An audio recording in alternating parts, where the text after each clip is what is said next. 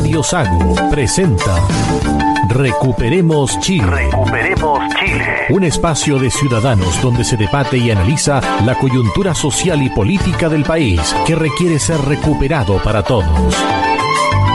Desde ahora, escuche Recuperemos Chile.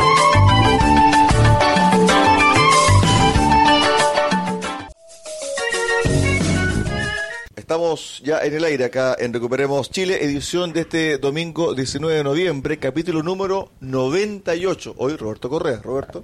Muy buenas tardes, auditores de Recuperemos Chile. Aquí estamos expectantes de qué va a pasar en Argentina con las elecciones que cierran en seis horas más ya las mesas.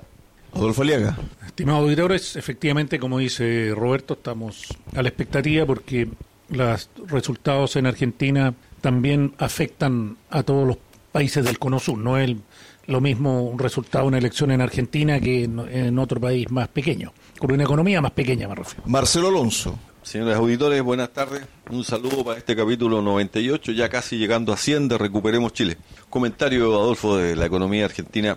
El país es grande, la economía no es tan grande. Igual mucho más que producen, nosotros. gastan. Mucho más que nosotros, pero Argentina debiera producir 10 veces más de lo que produce, a eso me refiero. Cuando los argentinos duermen, Se pierde lo que producieron de día. Como decía JM, vamos a lo nuestro. Estamos conversando fuera de micrófono con Roberto Correa. ¿Qué tema podríamos presentar que fuese positivo para el país? Empecemos por la Teletón y después nos vamos con el resto. Yo creo que la Teletón dio un paréntesis otra vez. Fueron primero los panamericanos, se llegó a la meta, bien por Chile, bien por las familias, especialmente por los niños que se entusiasman mucho. Y creo que ese fue el punto positivo de una semana negrísima, Roberto. negrísima. Bueno, sí, pues la Teletón siempre une a los chilenos, a pesar que actual presidente no hallaba cómo eliminar la Teletón porque le causa Escozor. tirria que sean los privados los que hacen una buena obra. El 70% de los atletas que van a participar ahora en los para Panamericanos se ha tratado en la Teletón. Sí, es indiscutible el arraigo que tiene la Teletón para el país, ya tiene 40 y tantos, 45 Cinco. años, 45 años, y efectivamente es una institución que funciona. Podrá tener sus bemoles, poco más, poco menos, pero la principal característica de la Teletón, fuera de que nos une a todos como chilenos, es que es una institución que funciona y uno puede ver los comentarios, pu- pudimos ver durante la transmisión, larga transmisión de la Teletón, que la gente está realmente agradecida de, que exista y que no esté en manos del Estado. O sea, está claro que si estuviera en manos del Estado sería otro desastre. Es cosa de ver cómo administra la salud pública el Estado de Chile. La Teletón, al ser una corporación privada, efectivamente todo lo que em, la conocemos y más los usuarios que, van permanentemente, todos hablan bien de la Teletón. El trabajo, la dedicación, la implementación que tienen, realmente es una excelente obra y es un agrado ver esas 27 horas de amor, todos los las experiencias y cómo se unen todos los canales y en general la mayoría del país se une en torno a una buena causa. Bueno, ese fue el oasis que tuvo Chile en No, pero hay, hay, días. noticia. hay otra buena noticia. Cristian. Hay otra buena noticia que también le importa a Chile, en especial a la octava y la novena región, ¿no es cierto, Roberto? Claro, condenaron a 14 años a Ernesto Yaitul. Este señor se paseó por toda la Araucanía quemando casas, tomando fundos, disparando a carabineros. Bueno, 14 años de cárcel. Eso es otra buena noticia. Esperemos que efectivamente se ratifique eso y tenga pena efectiva, cumpla los 14 años, no después salga, no sé, para los 4 años por buena conducta o le rebajen el, el régimen carcelario. O lo que indulten. o lo indulten, o que hayan problemas en la cárcel donde esté, o tenga privilegios, etcétera. Efectivamente cumpla como le corresponde a cualquier ciudadano que comete esos delitos. Ahora vamos a la otra parte de la semana. ¿Por dónde partimos, Roberto? No, por lo más grave de la semana. La carabinera que paró a una moto de una de estas rápidas, estos De los pedi- repartidores, pedidos ya. Pedidos ya. Para pedirle la documentación, un control vehicular. Rutinario. Rutinario, el hombre se para y le lanza una granada de origen peruano. Una granada de guerra. La granada de guerra la está gravísima la carabinera acá y esperando que se recupere. Desde Recuperemos Chile le mandamos todo nuestro apoyo a la carabinera Rayén Curriwil es el nombre de la carabinera. Rayén Curihuil, y echo de menos al movimiento feminista, ¿no? ¿En qué sentido lo echas de menos, Roberto? alguna performance reclamando por esta carabinera mujer que ha sido vulnerada en sus derechos, por decirlo menos, le tira una granada. digamos. Algunas velitas poner a la salida de la posta, no sé. Ser que- solidaria desde el punto de vista de género, De género. pero desde el punto de vista jurídico, ella cumplía su rol. Fue, ingresó a Carabineros y estaba cumpliendo su misión y esta misión muchas veces tiene este tipo de, de riesgo.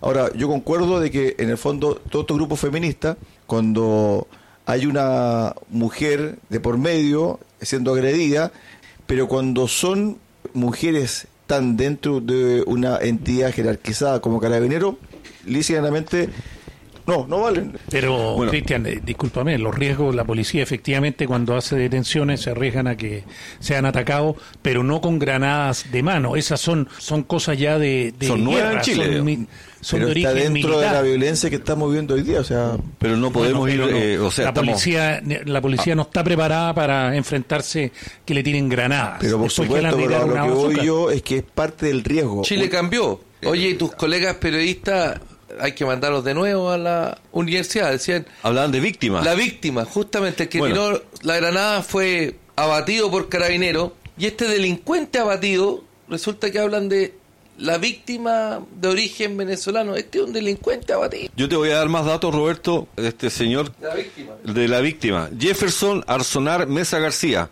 ciudadano venezolano que lanzó la granada a esta carabinera Rayén Curriwil, pero murió abatido el día miércoles. Vivía en Chile desde el año 2021. Ingresó en forma irregular. No me digas. En sus redes sociales decía ser barbero. Está lleno de barberías venezolanas. ¿Se han dado cuenta cómo han proliferado ese negocio? Es cosa que, que si alguien de Santiago escucha esta radio, siempre alguien en Santiago escucha la radio. ¿eh? A mí me han llamado gente de Santiago. Vayan a darse una vuelta al barrio Bellavista, deben haber 10, 15 barberías. Los narcos estacionados afuera con su guardaespaldas. ¿Los qué? Los narcos estacionados afuera con su guardaespaldas, donde dice no estacionar. Se estacionan ahí nomás. Anda a echarlo. Bueno, este, este venezolano decía ser barbero. En mayo del año pasado fue detenido portando marihuana, cocaína y tusi. Pasó 98 días en prisión preventiva. Cumplía las condiciones para ser expulsado del país, pero en septiembre del año pasado, del 2022, la justicia determinó condenarlo a una libertad vigilada, que era la que estaba vigente al momento del incidente con que estamos comentando. Es una vigilancia estricta. Es una libertad vigilada intensiva por el delito de tráfico de drogas. ¿Por qué no fue expulsado? Porque demostró lo que se llama arraigo familiar y ahí la defensa, Defensoría de la Niñez, a lo mejor, ¿no?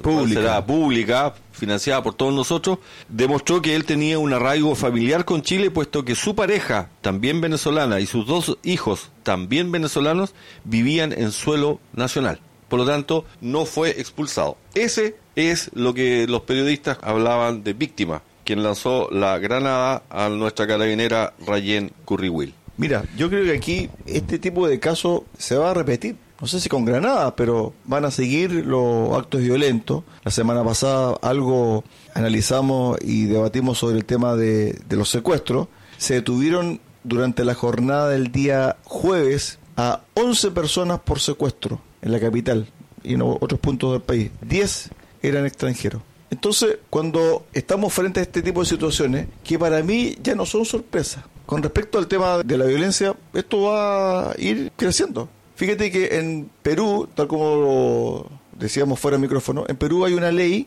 que se aprobó el día lunes o martes de esta semana que terminó, que de manera expresa administrativa se van a expulsar a todos los extranjeros irregulares y a los que cometen delitos, evidentemente. ¿Cuál es el problema que tiene Perú? Incluso hablaban, para agregar más datos, Cristian, esa ley habla de que el extranjero irregular en Perú va a ser expulsado del país en 24 horas. Y esa ley salió justamente el martes de esta semana que termina. 24 horas de plazo, por ley. Pero el problema es el siguiente. El problema no es Perú en este momento, porque Perú está haciendo su pega. El problema es Venezuela. Porque Venezuela, lo conversaba el día jueves con un abogado limeño, Venezuela no responde a los requerimientos de Perú. Dice, tengo tal detenido y por favor envíenos eh, sus datos. No lo envían. Vamos a enviarle a un deportado. No lo vamos a recibir. Claro, porque Venezuela sabe que todas las personas deportadas tienen antecedentes penales. Se fueron, los dejaron ir.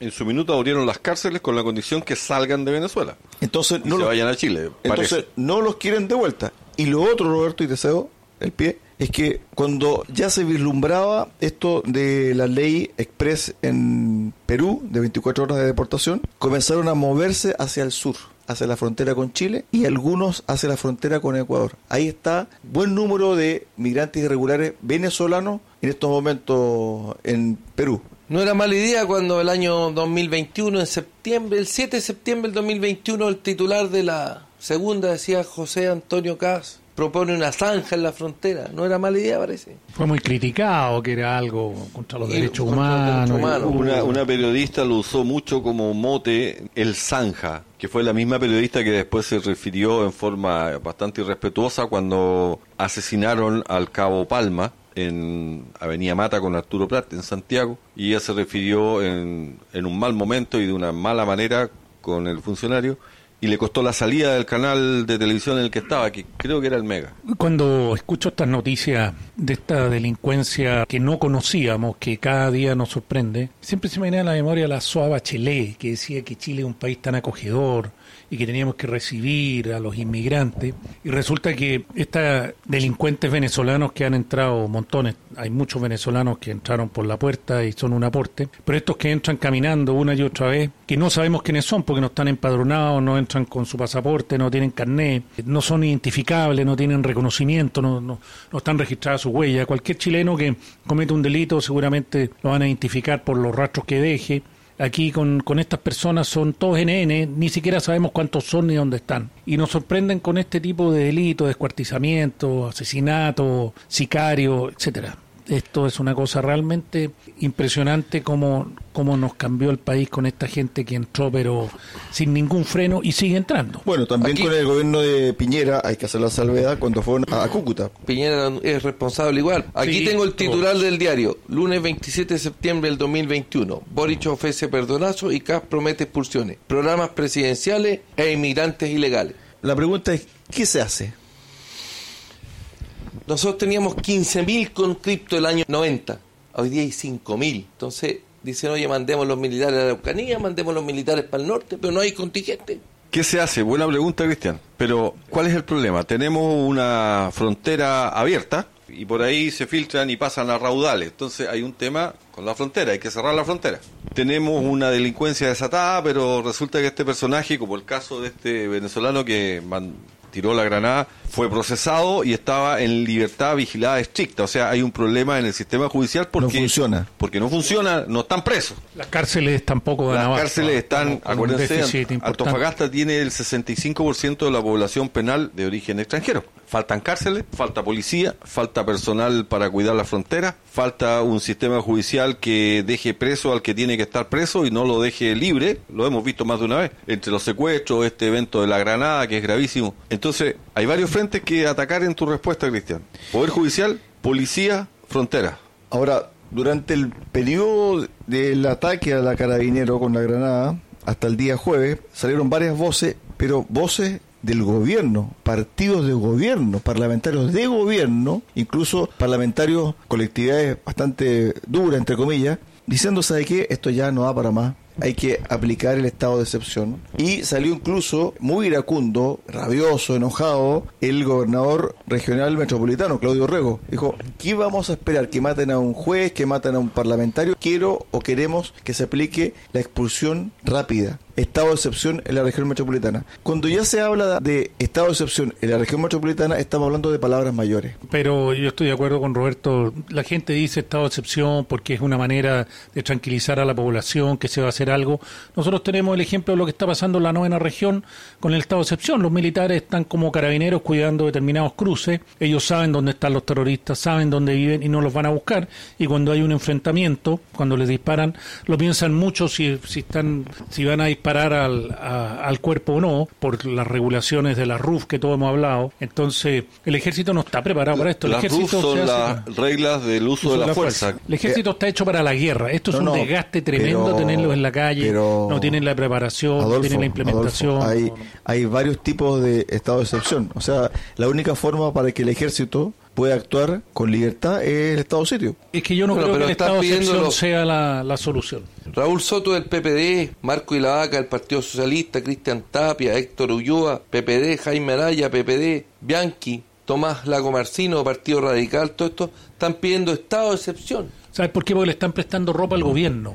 Con, el, con, con pedir estado de excepción, ellos dejan claro que esta situación no es responsabilidad del gobierno, es que esta cosa se fue de las manos, la delincuencia está desatada, pero no es un tema de mala gestión, mala eficiencia. Entonces, la única alternativa es el estado de excepción, que lo tomaría cualquiera. Yo creo que aquí, mira, Han opuesto a todo, todo. pero mira, yo creo que aquí este gobierno que se opuso a todas las leyes cuando era una oposición de regulación, de ser más estricto, ahora está viviendo en carne propia algo que ellos estaban defendiendo, entre comillas. Entonces, pongámonos en el lugar de un gobierno de centro derecha, actual, con los mismos incidentes. Ese gobierno está atado a mano, porque la oposición no le daría cierto los votos para un estado de excepción o para darle más atribuciones a carabineros. Bueno, pero ese gobierno por lo menos va a partir con una máquina haciendo una zanja y cerrando la frontera norte. que el comentario que tú haces, Cristian, está muy bueno y eso demuestra que los políticos, más que muchos, la mayoría creo yo, más que el interés del país, es el interés personal y partidista. Entonces, claro, si estuviera un gobierno, la oposición hoy día estuviera en el gobierno, ¿qué pasaría? Que los que hoy día son gobiernos, con tal de que fracasen, Exacto. lo que hizo Boric, Vallejo,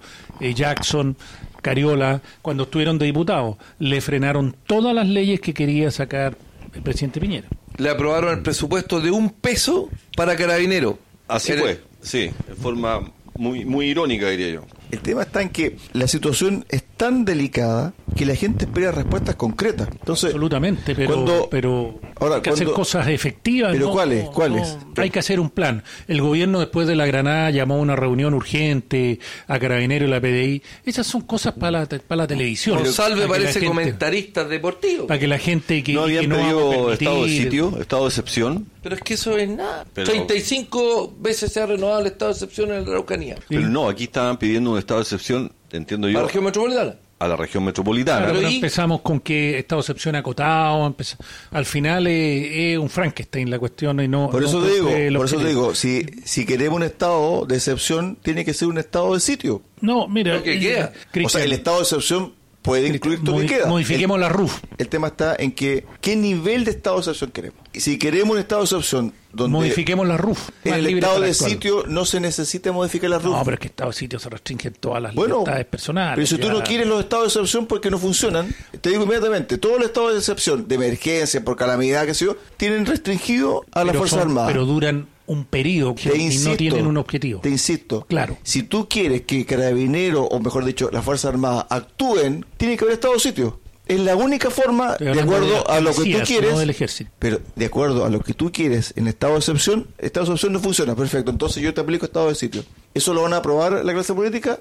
No, no lo van a Pero aprobar. la gente sí lo quiere. Bueno, La gente La quiere gente esto, lo quiere, sin duda, la gente la, lo pide. la gente quiere esto porque al ver que las autoridades, lo que les corresponde, una de las funciones principal del Estado de Chile, garantizar la seguridad, no lo está haciendo, y el gobierno lo que hace es disculparse con un montón de No tirar lo, hizo, voladores de luces. no lo hizo Piñera y menos, Exactamente. menos ahora Entonces, Boric. Una manera es de tirarle la responsabilidad a los militares que salgan a la calle con las manos amarradas. Yo insisto, aquí hay que tener leyes claras, que los jueces, se le- ya la fiscalía me da la impresión que el fiscal Valencia ha dado instrucciones totalmente diferentes a las de Abbott, ha sido claro en pedir prisión preventiva y otra serie de cosas, y efectivamente eliminemos las RUF o modific- no modifiquemos las RUF para que las policías, si, si ven que lo están atacando, eh, no tengan que repasar mentalmente. Disparen primero y pregunten después. 20 cosas para ver si disparan o no, porque los, los delincuentes saben que No, los ese- eso. Ese Entonces, militar que está preso por siete años condenado, ¿El de Concepción? el de Chacabuco, que Ya. llevaba dos tiros de salva, que los disparó al aire, cuando le iban a quebrar una botella en la cabeza a un carabinero de tránsito, le disparó en un muslo a una persona, inmediatamente le dio atención a la víctima, lo llevaron a la ambulancia, el hombre está caminando correctamente, es asesor de un diputado del Partido Comunista hoy día. Bueno, al militar que cumplió la RUF le dieron siete años de cárcel. el problema es que el Frente Amplio y el Partido Comunista durante años han denostado a la autoridad y hoy día lo podemos ver que no tienen respeto, porque antes nadie hubiera osado eh, golpear a un carabinero, pero hoy día saben que lo pueden hacer porque el carabinero, uno, no va a hacer nada o va a hacer muy poco, con la ley Naín hoy día ya se sienten más facultados y además no le va a pasar nada. Estado de sitio. ¿Qué contempla? Restringir libertad de locomoción. Dos, arrestar a las personas en sus propias moradas o en lugares que la ley determine y que no sean cárceles, ni estén destinados a la detención o prisión de reos comunes. Suspender o restringir el ejercicio del derecho de reunión. Estado de emergencia, de catástrofe. Ahí tienes dos. Estado de excepción por emergencia, estado de excepción por catástrofe. El de emergencia tiene que ver con grave alteración del orden público o de grave daño para la seguridad de la nación. Bueno, es lo que ocurre en la Araucanía, pero con las manos atadas prácticamente las dos por parte de la Fuerza Armada. Entonces, cuando yo pregunto, bueno, ¿qué estado de excepción o qué estado requiere Chile? Bueno, está el de sitio, restringe todo, movilidad, locomoción, todo. ¿Y qué pasa con la economía que ya está totalmente si queremos, desinflada? No, no, pero es que... Pero para es poder que trabajar necesitamos seguridad. Sí. Pero partamos por cosas esenciales Oye, primero, si no estamos al hablando, estado de estamos sitio, que hablando es de lo cortar último. De las 10 de la noche a las 6 de la mañana. No, se 5 de la restringen una serie de cosas, el comercio se va a resentir más de lo que está. Yo creo que hay que partir con, Oye, con yo estuve- modificar la RUF, con que los jueces tengan las- no puedan no puedan juzgar en base a, a cosas extemporáneas, se rijan por la ley Oye, y sí. efectivamente Lo- lo- ahí lo- la delincuencia se va a frenar. Lo- los jueces, teniendo todos los antecedentes, los dejan en libertad vigilada excepcional o estricta. Y ahí tenemos, le lanza una granada a, un carabinero en Chile, no sirve. ¿Qué pasa con el delincuente extranjero que ingresó irregularmente y que no tiene papeles? ¿Qué pasa con la justicia chilena? Cuando un extranjero indocumentado es procesado, el juzgado le asigna un RUT, que fue el caso del hombre que secuestró al empresario Nancagua. Y con ese RUT el gallo ya quedó con RUT chileno, fue a comprar el auto, lo inscribió en el registro civil. Y con el ese auto, auto, estaba a nombre de él y con ese auto hicieron el secuestro. y con ese auto hizo el secuestro. Estamos hablando del caso de este empresario de 50 años que Sí, lo secuestraron en. Rancagua, tres venezolanos y un colombiano, entiendo, y que la familia pagó el rescate, ¿ah? Bueno, eso también conlleva que las Un autoridades descuento parece el 50%. las autoridades 40, no, 80. no comprenden la gravedad de la situación y sale la ministra Toá hablando o felicitándose de, de la situación que se vivió porque se llegó a un final feliz y entregando antecedentes como el pago de, del rescate de 80 millones de pesos. Salieron los especialistas diciendo, oiga, ¿sabe qué? Las autoridades tienen que quedarse calladas, no, tienen que entregar ningún tipo de datos. Estamos ante una situación que para nosotros es novedosa y que las autoridades no saben manejar. Uno. Dos, hemos lanzado aquí una serie de ideas y de supuestos formas de arreglar la situación, pero resulta que nos encontramos con una clase política que está en otra. Porque ¿qué hizo el gobierno con la ley de usurpaciones? La castró entera. Porque las cosas funcionan por un efecto disuasivo también. ¿Qué pasó en Perú con ese decreto que en 24 horas lo iban a expulsar? Los gallos salieron al tiro. Com- Se llenaron las fronteras con Chile y Ecuador. Si, si hubiera una ley de usurpaciones clara, como estaba originalmente, yo te aseguro que disminuirían las tomas. Sin nada, con, Fue con- con curiosa la- la votación que hubo En ese caso, para esa Sí. ley, ¿por qué? porque el Partido Republicano dio los votos para que no se echara abajo el veto. Porque en el fondo Si no, dijo el mal menor. ley. Porque era mejor una ley a medias que no Que existiera la ley. sin ley. Entonces la ministra Toa también dice que en este gobierno se han aprobado, no sé, treinta y tantas leyes de seguridad, y mucho más que en el otro gobierno. Bueno, puede ser que se hayan aprobado, porque ellos no aprobaron ninguna en el gobierno Piñero, ninguna, ninguna. La frenaban todas, votaban en contra.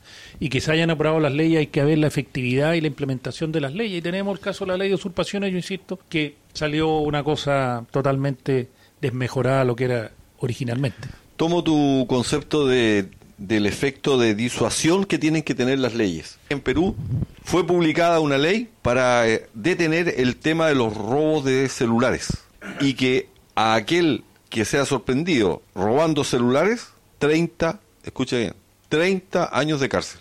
Parece una locura, parece exagerado para algunos, escuché comentarios que tiene más años de cárcel por robo celular que para un para un robo con violencia, etcétera. El efecto disuasivo de una ley así es absolutamente Pero tenemos unos jueces garantistas que decir, pucha, pobre Marcelo, él tiene familia, tiene su trabajo, ¿cómo lo vamos a meter 30 años con un celular? Si aquí los, los jueces son garantistas. Perú va a sancionar hasta con 30 años de cárcel el robo de celulares. Esto tiene que ver con el origen del delito, extranjero, venezolano, sobre todo, colombiano, que por un celular Es que- habían matado una cantidad enorme de personas en Lima. Es que en Perú están hasta la tusa y es más increíble lo que nosotros tenemos, pero en Perú es más el grado de delincuencia y de violencia que aplican los inmigrantes, en este caso la mayoría venezolanos, con la población peruana. Aquí lo estamos viviendo y vamos increciendo, pero en Perú se les llenó la tusa. Y además tienen una pre- mujer presidente con pantalones que ha tomado el toro por las astas y ha generado estados de excepción, ha generado y motivado la formación de leyes como la que tú estás comentando, Cristian. Claro, pero también hay que consignar lo siguiente, siempre las comparaciones son odiosas. Las policías peruanas y, y carabineros no tienen ninguna relación. O sea, aquí estamos hablando de policías Es que- carabineros profesionales. No, pero es un tema, al- allá hicieron la ley, no tiene cómo compararse con nuestros Claro, carabineros. a lo- tal a lo vez la que hoy- policía no actúa en una primera lo- instancia. Exacto, a lo que voy yo es que si bien es cierto los grados de violencia son altos en Lima, especialmente en Lima, la persecución del delito, el efecto disuasivo de las policías no es el mismo que tiene Carabineros y la PDI en Chile. Entonces, si bien es cierto, nosotros, claro, hay que rechazar todo tipo de violencia, nos sorprendemos por el tema de la granada, etcétera. En Lima es peor, es dos veces más lo que está ocurriendo en Lima y en algunas ciudades de Perú que en Chile. Las comparaciones siempre son odiosas. Si nosotros no tuviésemos a Carabineros y la PDI, estaríamos igual o peor que en Perú. A eso es lo que voy yo.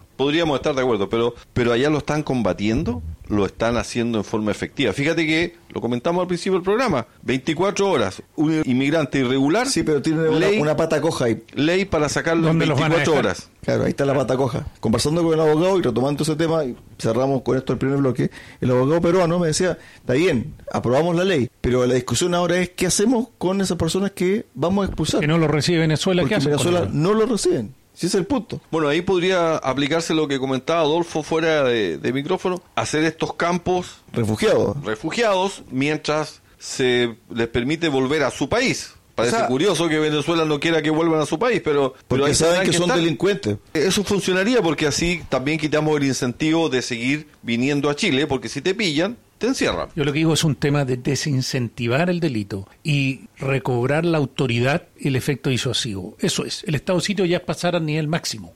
Es como que ya fracasó todo. Yo creo que hay pasos intermedios importantes que se pueden ejercer rápidamente para frenar esta delincuencia. Yo creo que ya fracasó todo. Estoy de acuerdo contigo. No, es que no hay, es que no hay intención. Bueno, pues, el avancemos, gobierno... estamos- Pero como vengo diciendo, como en cinco o seis programas, nuestros legisladores van como las bolas del chancho, de atrás. Esta semana quisieron poner en tabla el proyecto de ley que tipifica como delito el ingreso ilegal. No lo pudieron poner en tabla porque el Frente Amplio y el Partido Comunista no dieron su voto para que se ponga en tabla en primer mismo. lugar. Una cosa es lo que dicen de la boca para afuera por un efecto político y otra cosa es, es efectivamente que lo saben, que hacen. ¿Saben qué? Mira, esto me lo explicó muy bien el economista René Reyes, a quien mando un saludo, y es académico de la ULACOS. Tiene que ver con una estrategia política, porque se supuso el Partido Comunista y se supuso el Frente Amplio.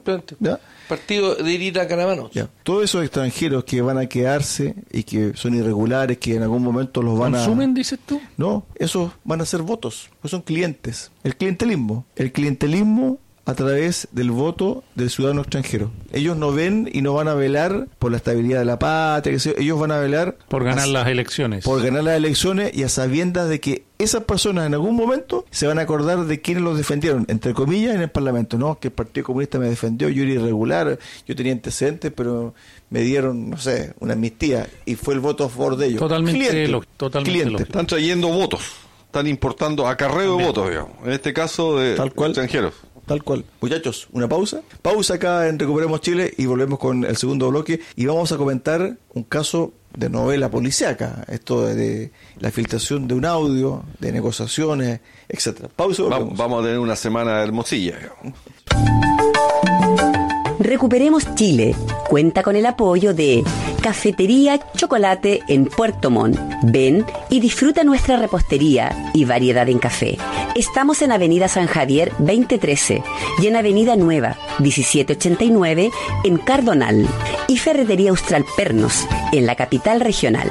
Presidente Ibáñez, esquina República. Más de 20 años siendo su ferretería.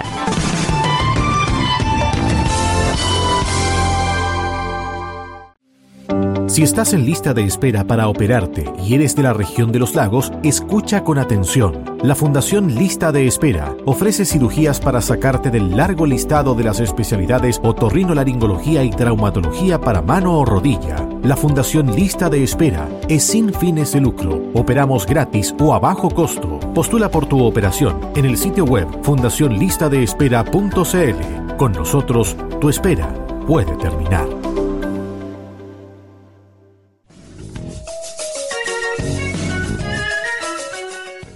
Estamos de regreso acá en Recuperemos Chile, edición del día domingo 19 de noviembre, capítulo número 98. Luis Hermosilla, un abogado de la Plaza de Santiago que siempre estuvo inserto en, en muchos eh, casos de carácter nacional. Me acuerdo del caso Spinek, por ejemplo. Fue abogado de Piñera, De fue abogado Piñera, de Chadwick, de Crispi. de Crispi. Y Miembro del Comité de Ética de la Asociación Nacional de Fútbol Profesional, Exacto, del que Tribunal de Honor. re- renunció el día jueves. Era- Escribió un libro sobre ética profesional. escribió un libro de ética profesional, ¿sí?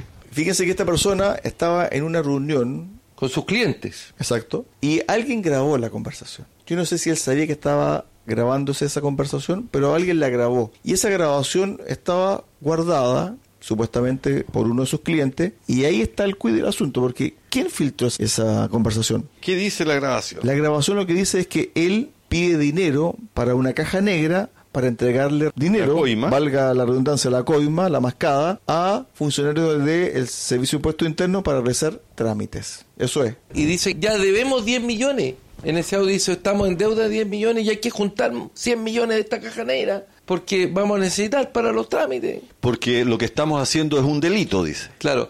Y de ahí se lanza eh, su currículum, que había sido el jefe 15 de... años jefe de inteligencia del Partido Comunista en la clandestinidad en el gobierno de Augusto Pinochet. que hay que trabajar compartimentalizado por si la, La información a uno, no fluya. exactamente. Bueno, impuesto interno y la CMF, que es la, que es la Comisión para el Mercado Financiero, iban a coimear en los dos estamentos, ya lo habían medio hecho, mundo. a medio mundo, exactamente. Y por lo visto era una, una práctica común que usaba Hermosilla para, para tener éxito con sus clientes. Recordemos que el empresario que fue a hablar con él ten- tiene un factoring, tiene una corredora de valores también y estaban con problemas financieros, que habían hecho cosas para ahorrarse impuestos. Y entonces estaban en esa bicicleta cuando le estaba cayendo encima la ley y por eso le ofreció y lo que dice Hermosilla que para que para que borren computadores hasta que quemen una oficina de impuesto interno que hay que hacer lo que sea necesario y que así funciona la cosa. Una de las participantes de esta conversación dijo que se había estacionado en impuesto interno y a la salida habían intentado robarle la cartera. Y dijo, este país ya no, no sé para dónde vamos, está lleno de delincuentes. Mira, el- lo, lo peor de esto que uno lo toma para la risa, que cuando salen este tipo de cosas, donde en un audio también dice aquí que hay que como 300 personas, que está metido medio mundo, aquí estamos hablando cifras de miles de millones, por eso pagan coimas por 100 millones, esto es algo que hace perder la esperanza, mata la esperanza del ser humano de los chilenos. Cuando hay gente, un, un pequeño empresario que tiene un negocio, su negocito, un almacén de barrio que no entrega una boleta y lo partean y lo Lo cierran clausuran inmediatamente. lo clausuran y le caen las penas del infierno. Si usted no paga el IVA, no paga, le, le giran los impuestos y lo hace en bolsa. Bueno, la, la ley funciona para algunos y no para todos. Siempre hay algunos que creen que tienen poder y privilegios y ostentan de, ell- ostentan de ellos. Y eso es lo que hace que se pierda la credibilidad. Y por eso nosotros queremos recuperar Chile. Para que no todos digan, si los otros lo hacen, yo también lo voy a hacer. Este sistema está perdido, Chile está perdido, no vale la pena. Se pierde toda la credibilidad en las instituciones que ya están bastante dañadas. Ese es el más daño, encuentro yo el peor daño, más que el dinero mismo, es la pérdida de crédito de la ciudadanía en las instituciones. Y si uno ve los comentarios que salían en, en las redes sociales, más de la mitad dice no les va a pasar nada Nada. van a salir libres de polvo y baja, porque normalmente pasa eso. Tenemos al alcalde Jadwe que está cuestionado por unas luminarias, se perdió un expediente dentro de la fiscalía, Los audios. los audios que eran eran una prueba se los robaron, por eso se perdieron, alguien también debe haber pagado para que se perdieran. Y esta situación la vemos, la vemos con el caso Cabal, que demoró, no sé, cinco años y salió también, no le pasó nada.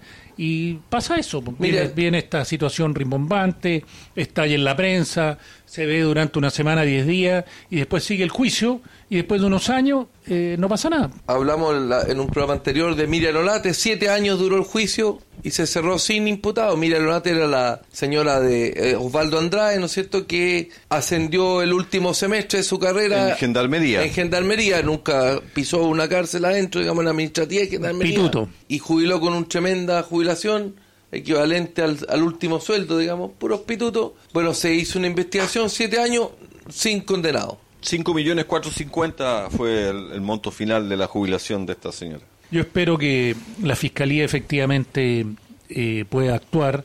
Ya aparentemente el audio, porque los audios no pueden ser, no pueden ser grabados en forma Ilegal. Sí. ilegal, Sin autorización. sin autorización de la fiscalía. Aparentemente el audio lo van a aceptar y el contenido está claro, son 105 minutos, creo. La habla es una cosa impresionante porque demuestra una frialdad y que el hombre se maneja así jactándose que él fue parte de la inteligencia del Partido Comunista y camina y me viene con cosas. Nunca nos pillaron. Bueno, Ahora lo vieron. ahora lo pillaron. Este abogado, Luis, Luis Hermosilla, era el abogado de Miguel Crispi y que obviamente eh, el señor Miguel Crispi dejó de contratar sus servicios. Me imagino, o sea, mira, aquí uno tiende a sorprenderse, pero creo que estas situaciones eran conocidas por este mundo. Yo hace un par de programas mencionaba de que siempre hay distintos tipos de niveles de influencia y distintos tipos de niveles jerarquizados en el país y que tú quieres entrar, es como Dante Cagliari, el anillo 1, el 2, el 3, el 4. Este estamos en el anillo 10. Este estamos aquí en la creme de la creme. El señor Luis Ambrosilla se codeaba con gente de mucho poder. Con todos los presidentes, Bachelet, Y Piñera, gente, y gente profesor de la y universidad. empresarios de, de- de mucho dinero, de profesor, ética, Aquí estamos hablando de gente que está comité de ética de la el- Asociación Nacional de Fútbol. en el poder total. Entonces, cuando uno dice, pero ¿cómo? Este tipo de situaciones se conocían, pero hacia adentro. Nadie podía dar fe de que ello ocurriese. Porque uno dice, bueno, aquí se aprobaron cosas o se aprobaron distintos tipos de permisos. Muchas veces, pero ¿cómo se aprobaron permisos? Bueno, aquí está la respuesta. Las coimas. Las coimas, ¿cierto? La mordida, caso con, la el, corrupción. con los siempre existido, ¿ah? la- ¿cómo Eso se llama la guía mucho. que hicieron en la que nombraste tú en, un- en Zapallar? que se inundó completa y el terreno no era apto para construir y el municipio autorizó la construcción, entonces seguramente ahí corrió plata también. Bueno, y el, el director de obras de la municipalidad de Viña del Mar lleva 40 años, tiene 81 años. Claro. La municipalidad de, de Algarrobo, De un Curicó, además, también. un desfalco de mil millones, primero dijeron 250, ahora va el desfalco en mil millones, entonces esta es una danza de millones, de fundaciones, de desfalco, de robo. Puerto Montt, de- aquí mismo, en casa, aquí, tenemos... la- ¿Cuántos son en el? Entonces, 17 mil No, millones. 70 mil millones de déficit. Yo lo que, lo que digo que... Lo que, lo que digo que lo peor es que se mata la esperanza de la gente con esto. Todos hemos visto la imagen de la justicia vendada, porque dicen que la justicia es ciega. Bueno, la gente dice la justicia no es ciega, porque hay algunos que están sobre la justicia porque se manejan entre ellos. Este, este Luis Hermosilla se codeaba con jueces, con ministros de la corte. Intocable. Intocable. Era, era, Absolutamente. era un intocable. Bueno, Oye, un comentario. eh, Miguel Crispi es un personaje de la política. Me quedé pegado como en el caso ¿Qué de los bomberos. ¿Se acuerda cu- cuál era el problema que había con Miguel Crispi? Que es un- el jefe del segundo piso de la moneda y que fue citado Es el jefe de asesores de, de la moneda. ¿Ya? Lo que pasa es que él Fue llamado por el Congreso, fue llamado por la Cámara que investiga el caso convenio. caso convenio, donde, fundaciones. Claro, donde se le preguntó y se le consultó sobre si sabía o no. Sí, pero, pero antes de eso, este caballero fue llamado varias veces y no asistió. Sí, pero finalmente fue la presión. Porque no tenía un contrato como funcionario público. No, pero eso es, es que estoy viendo que el abogado de este caballero, ¿quién es? Sí, ¿O quién era? sí, Luis Hermosilla. Luis Hermosilla, Entonces claro. uno podría decir que le pregunta al abogado qué hacer frente a un caso y seguramente el abogado Bueno, le dio pero- las mañas para... Pero si estamos hablando de este círculo de poder, y yo creo que Crispy, cuando estaba hace un par de años atrás, era un desconocido, estaba en el anillo 1. No tenía acceso ni siquiera a este nivel de abogado. Ni lo conocía, ni lo conocía. Entonces se metió a la política, empezó a ser diputado, ¿cierto? Conocido, ya saltó del anillo 1, saltó al anillo 3. Y así empezó a escalar. Está en la moneda, es decir, está en la cresta de la hora del poder. Y ahí se vio acorralado y dijo, ¿quién puede, quién, quién puede ser mi abogado? Yo tengo El- al hombre indicado, Luis Hermosilla. Siempre gana los juicios. Nadie dijo cómo. Luis Hermosilla ha estado defendiendo a, a ministros en acusaciones constitucionales. Chadwick. A Chadwick. Entonces, cuando tú este llegas tipo al anillo abogado 10... cobra por hora. estos abogados cobran por hora. Cuando tú pero llegas al anillo es- es 10, normal. estás en la creme de la creme. Es normal que en los buffets, los abogados, estamos hablando, como dice Cristian, del anillo 8 para arriba, los abogados es normal que te cobren por hora de, de reunión o de atención. ¿ah? Lo sé, lo sé, pero me refiero que por eso el que toma este abogado, son de honorarios altísimos, es porque está en un problema grande y necesita resolverlo a como de lugar. Y soluciones grandes. El acomodé lugar es lo que nos tiene preocupados a todos. Exactamente, se pierde la credibilidad en el Poder Pero hay una Judicial, ley que salió se pierde la cuánto? credibilidad en los empresarios. Hace el un- 17 de agosto. La ley de los cuello y corbata. Sí, bueno, le va a tocar a a Hermosilla. Ojalá. Mira, es- eso lo vamos a ver porque porque tú sabes que las coimas, lo más difícil de las coimas, es, él habla que estas cosas se, se pasan en un sobre. Entonces, ¿cómo demuestras tú que al, cómo compruebas que efectivamente le pasaron un sobre a alguien? Cuando es efectivo en un sobre. Si no está filmado, si nadie dice, yo estuve ahí, yo lo vi. Yo creo que entonces aquí tienes alguien- que probarlo. Aquí alguien va a hablar porque dentro de esta nueva ley está la... Delación. Delación compensada. Usted me quitó la palabra de la boca. Bueno, el tema está en que si actuaron con anterioridad con coima en impuestos internos y incautaron computadores de impuestos internos, hay que revisar los casos donde está involucrado él y los clientes y ver qué, en qué momento se perdieron carpetas de archivo o se entregó información desde impuestos internos hacia los correos o del gerente o, o del cliente de Hermosilla. Y Luis Hermosilla dice que esto, él es víctima de una operación Siniestra. siniestra política. O sea, él al tiro rasgando vestiduras, que él es una Dice que es víctima de un complot.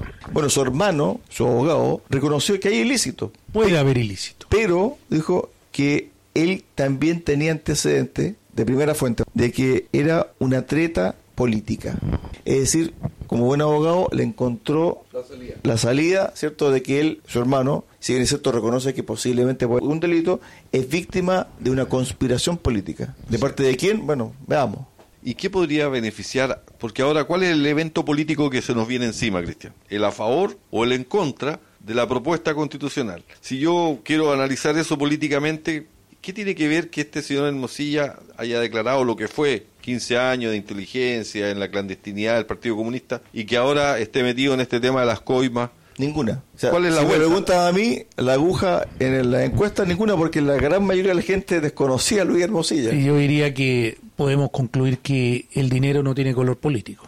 Esa podría ser una la buena... gente dice que la, cuando la dicen que los de derecha son los que tienen plata, mire, A mí plata lo- en la derecha y en la izquierda. y- A mí lo que me llama la atención de esto similares. es que rápidamente el gobierno y el presidente Boric salió hablando sobre, de, este caso en particular, sobre los delitos de cuello y corbata, que es la corrupción, etcétera. Pero resulta que su vocero del gobierno, cuando le preguntan por el caso convenio, dice que el problema viene del gobierno anterior y que prácticamente son víctimas de, ese sistema que se creó en el gobierno anterior y que aquí no hay dolo. Resulta que la Contraloría, cuando emite los informes, los informes los envió al Consejo de Defensa del Estado y al Ministerio Público.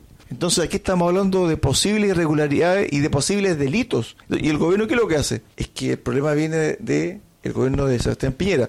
¿Qué es lo que hace el ministro de Vivienda ante esta situación que es corrup- corrupta? Un caso, un dato. Una de las fundaciones involucradas en Antofagasta, antes que se entregara la orden de incautación de la plata que tenía en su cuenta corriente, que era plata del Estado de Chile, un día antes sacaron 500 millones de pesos para que no le incautaran ese dinero. La cuenta estaba en cero. Entonces, si eso no es corrupción, si eso no es actor con dolo, estamos hablando de una fundación. Cuando también en, en otra operación el ministro de la Corte autoriza revelar los nombres de las de los testigos protegidos a la Ese, a lo- ese- al abogado ese- ese es el fiscal de Arica, Héctor Becerra, que autorizó El juez. El juez, el juez, que autorizó dar los nombres de los testigos a la parte querellada, en este caso, que eran los delincuentes del tren de Aragua en Arica, y que obligó a salir a muchos funcionarios con sus familias, arrancando prácticamente de Arica. Entonces, la corrupción está ¿qué pasó- qué pasó con yo, ese juez? yo quiero sacar algo bueno de esto, si tiene algo bueno. A ver. Porque muchos dirán, esto viene ocurriendo hace mucho tiempo, yo sospechaba que estas cosas pasan. Bueno, Ah, está confirmado. Está confirmado que efectivamente pasaban, pero lo bueno es que salió a la luz, salió a la luz pública y ahora le están haciendo ejerciendo acciones legales. O sea, esto no pasó inadvertido, no pasó colado por Oye, algún pero- motivo. Entonces, saquemos algo bueno que por esperemos, lo menos esperemos, esperemos el, el término de los procesos porque Sí. irreprochable conducta Sí, pero anterior. ya, pero, No, no, ya, pero- pero ya, ya No, la Le- le va a persona... costar encontrar clientes. No, pero menos. el, el, No. empres- el empresario tenía otras causas más también, entonces... No, no, pero ya Luis Hermosilla ya renunció a, a- a sus otros cargos que tenía, es decir, sintió el golpe en el fondo. Ya no tiene tanto poder Yo me como acuerdo cuando salieron las boletas de Soquimich, que estaba metido Moreira, estaba metido diputados de Todo el mundo, todo el sí, mundo. sí. Dijeron, aquí, aquí por lo Hasta menos... Letelier estaba metido ahí. Me acordé de la misma frase de, que acaba de decir Adolfo. Aquí la gente dijo, por lo menos ya esto se va a limpiar y estos gallos se van a, A desaparecer. desaparecer. Siguen ahí, están de senador aquí en la décima región. Bueno, veamos el resultado. Yo espero que la Fiscalía, yo he escuchado al fiscal Valencia varias veces, la entrevista que tiene se ve mesurado y que está tomando acción para efectivamente cambiar el, el mal rastro que dejó Abbott en la Fiscalía, que la verdad que no hizo nada. Oye, pasando a otro tema, hay una un, un estudio que hizo la Fundación nuevamente. ¿Ya? De Telemarinovich y Se compañía. agarró seis municipios, tres de derecha y tres de izquierda. Las Condes, Vitacura, Providencia, Recoleta, Independencia, La Pedro Aguirre Cerda, ¿no? La, corrupción es la misma. No, no, no. ¿No? Y pidió las remuneraciones de tres cargos a propósito del pacto fiscal que quiere el ministro Marcel. El aumento de impuestos que El pro- hacer. claro, el promedio del chofer municipal de estas seis municipalidades, su sueldo bruto, 2.128.000 pesos. En promedio. En promedio, Chofer municipal. chofer municipal. En el sector privado, un chofer gana 580 mil pesos. Fue a otro cargo, secretaria, secretaria municipal. En promedio, estas seis municipalidades, 2.836. En el sector privado, una secretaria gana 650 mil pesos. Auxiliar de aseo, 1.783.000 pesos. El promedio de un auxiliar de aseo en el sector privado, Privado, 450 mil pesos. 500 El máximo. estafeta, el estafeta, el que lleva los papeles. Sí, sí, sí, sí. 1.314.000 en el sector privado, 450.000. Entonces, el nuevo Está pacto fiscal, Está la dispersión, hay mucha diferencia entre una municipalidad y otra. no. Entonces, el sector público, Y estimado auditor, no se equivoque, usted dirá, no, es que está, el sector privado paga poco y el sector público está bien que ganen eso. Mire, nadie discute que se necesita la mayoría ganar más dinero. Lo que pasa es que para, los, para las municipalidades y para el Estado es muy fácil pagar porque es la plata de Moya, de nadie. Ellos no se hacen responsables y al final pagamos todos nosotros con los impuestos. Por eso el ministro Marcel insiste en su reforma tributaria, que no alcanza la plata, no alcanza la plata, porque la empresa privada, a diferencia de la pública, tiene que trabajar con recursos propios y hacer que el negocio funcione. Y, Y si no gana plata, son plata la recursos empresa- acotados. En el- quiebran, pare- pare- exacto. parece que las municipalidades no tienen recursos acotados. es cosa ¿Cuál, los cuál es el sueldo de un auxiliar de aseo? 1.783.000 pesos. Bajo ninguna circunstancia, en ninguna parte, en ninguna empresa, un auxiliar de aseo va a tener ese sueldo hoy día, en el noviembre del 2023. que- Imposible. Entonces claro, eso explica. Yo ese sueldo... Porque va de acuerdo a la economía. Bruto, ¿cierto? Bruto. Bruto. Yo ese sueldo se los pasaría a las personas que... ¿A un profesor? Un profesor tiene que ganar un calificado arriba de un millón quinientos, millón seiscientos. Por eso 1.780.000. Por eso Claro. pasa el millón siete ochenta, a un profesor. Ah, eso sí, pero a la persona que limpia, ¿cuánto era? un millón siete ochenta. Al, auxiliar de aseo. Sí. Ah. Compártenos esa información, Roberto, hay que, hay que hacerlo público. Más todavía de lo que estamos comentando acá en Esto Recuperemos, es echarle, pero Recuperemos Chile. sin vergüenza. Mira, Realmente antes sin- para- sin vergüenza. Nos quedan pocos minutos para el cierre. A propósito de, de estas platas y remuneraciones en el aparato público, en el aparato municipal, tres semanas llevaba el Liceo de Hombres de Portomón sin calefacción. ¿Por qué? Porque el DAEM de Portomón, es decir, el municipio, no le había pagado al proveedor de combustible El petróleo. el petróleo. Deuda, 90 millones de pesos. Eh, alcancé a ver en alguna parte, creo que el viernes, el jueves, que estaban organizando unas rifas, los apoderados, y unas colectas para poder pagar esa deuda, 90 millones de No, pesos, no, no, pagar no. Para, Para- juntar para comprar petróleo aparte. para digamos. juntar plata para comprar mil litros de petróleo. ¿Por qué? Porque Es un chiste, ¿eh? el miércoles se aprobó pagar la deuda del DAEM a este proveedor en el Liceo de Hombres de Puerto Montt, pero resulta que habían otros establecimientos donde también se debía plata por combustible. En total eran algo así como 270 millones de pesos. Bueno, resulta que los apoderados dicen de que con esa plata solamente alcanza para dos semanas la calefacción. Y estamos viviendo una primavera bastante peligrosa. Viene una semana de lluvia, aparentemente, y con frío. Entonces, aquí cuando hablamos de recursos públicos, claro, para los funcionarios, perfecto. Para la gente que va a tomar el servicio, nada, cero. Ese es Chile, el de hoy. el que queremos recuperar.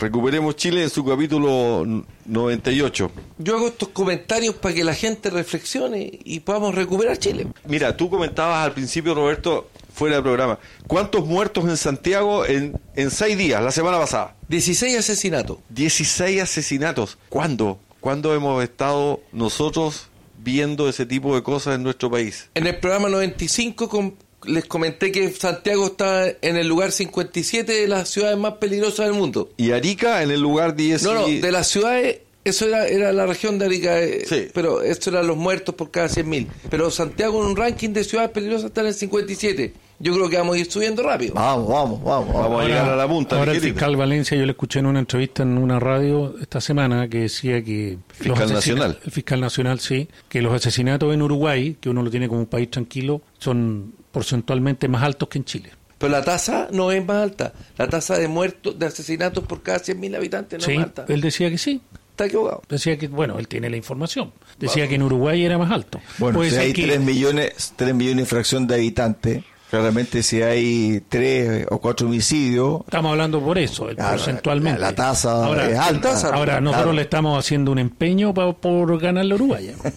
con esto, con 16, 16 muertos en 6 días, yo creo que le vamos a ganar rápidamente. Muchachos, nos No llegó, la información. nos llegó el cierre del programa el día de hoy. Estuvimos acompañados de Roberto Correa, de Adolfo Aliaga, de Marcelo Alonso. Muchachos, hasta el próximo domingo. Hasta la próxima semana, estimados auditores. Próxima semana, Cristian. Y veamos ahora qué pasa con estas elecciones aquí en nuestros vecinos argentinos. Vamos al conteo de votos. Gracias, buenas tardes.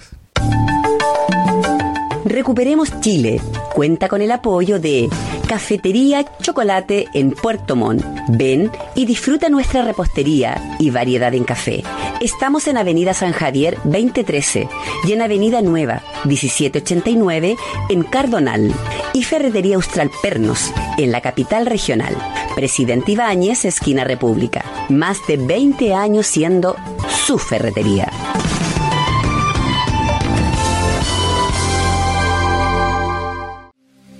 Si estás en lista de espera para operarte y eres de la región de los lagos, escucha con atención. La Fundación Lista de Espera ofrece cirugías para sacarte del largo listado de las especialidades otorrinolaringología y traumatología para mano o rodilla. La Fundación Lista de Espera es sin fines de lucro. Operamos gratis o a bajo costo. Postula por tu operación en el sitio web fundacionlistadeespera.cl. Con nosotros, tu espera puede terminar.